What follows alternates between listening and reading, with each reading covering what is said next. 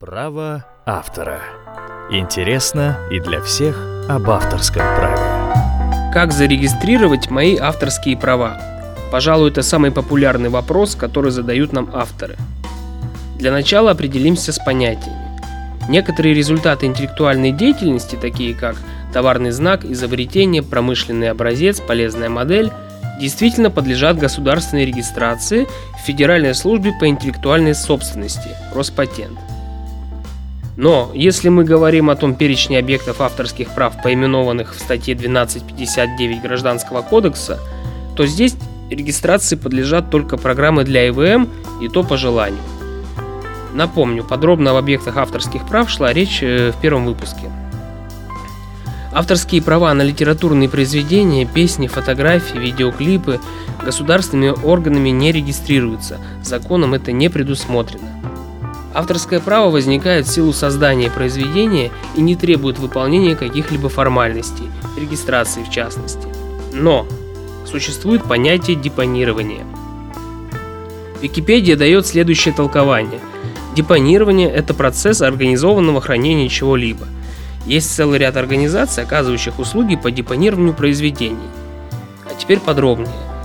Допустим, написал я сборник анекдотов, на радостях э, дал почитать знакомому режиссеру. А сам боюсь, что он без спроса анекдоты экранизирует, денег не заплатит, даже имя мое в титрах не укажет, в общем авторство себе присвоит. Как быть? Как доказать, что анекдоты мои? Задал я вопрос знакомому юристу, на что юрист мне ответил. А, для разрешения подобных ситуаций придумали депонирование авторских прав. Это своего рода инструмент охраны – Экземпляр произведения передается в специализированную организацию, а взамен выдается свидетельство, в котором указывается название произведения и его автор. Однако хочу заметить, что свидетельство не является официальным документом и не будет расцениваться как безусловное доказательство в судебном процессе. То есть даже при наличии этого свидетельства авторство все равно можно оспорить. Поэтому не воспринимайте депонирование как государственную регистрацию. Несовершенный механизм депонирования также используют и для незаконного обогащения – Например, переименовав чужое произведение и задепонировав его, можно зарабатывать, продавая лицензии на использование фактически чужого произведения и при этом прикрываясь свидетельством о так называемом авторстве. Но такое предпринимательство может закончиться уголовным делом. Хотелось бы сказать пару слов об организациях, осуществляющих депонирование.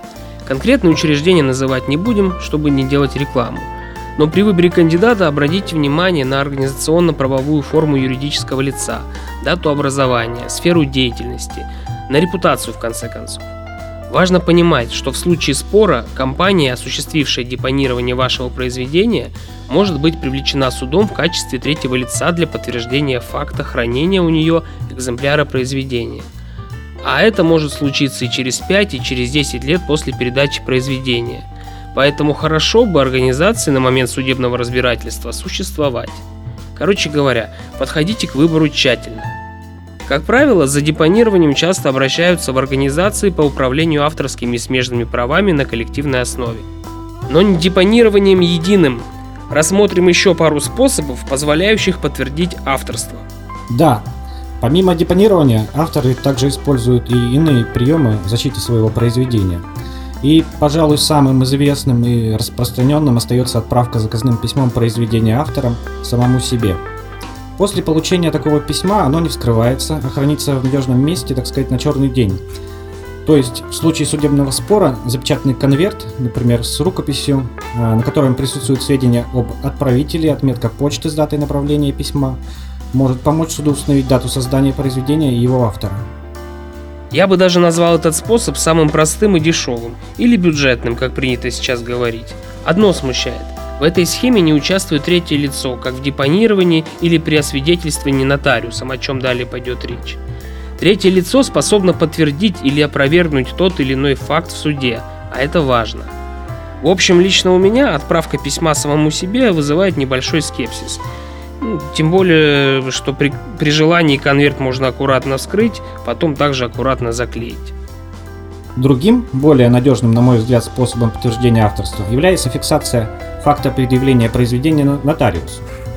Особая роль нотариата в фиксации фактов и выполнении нотариальными органами во многом государственных функций Все это делает систему органов нотариата наиболее подходящей и вызывающей доверие у суда.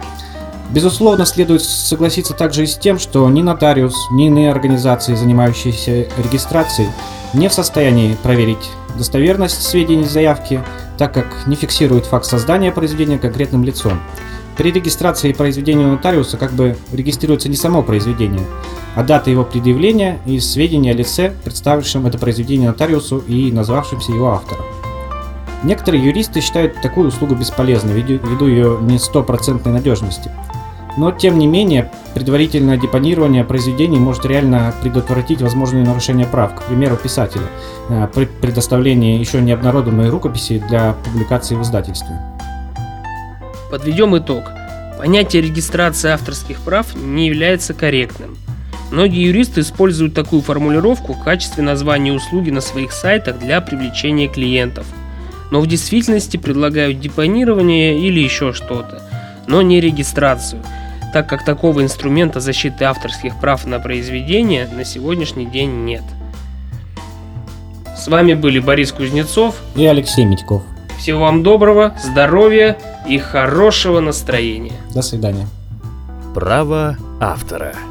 Интересно и для всех об авторском праве.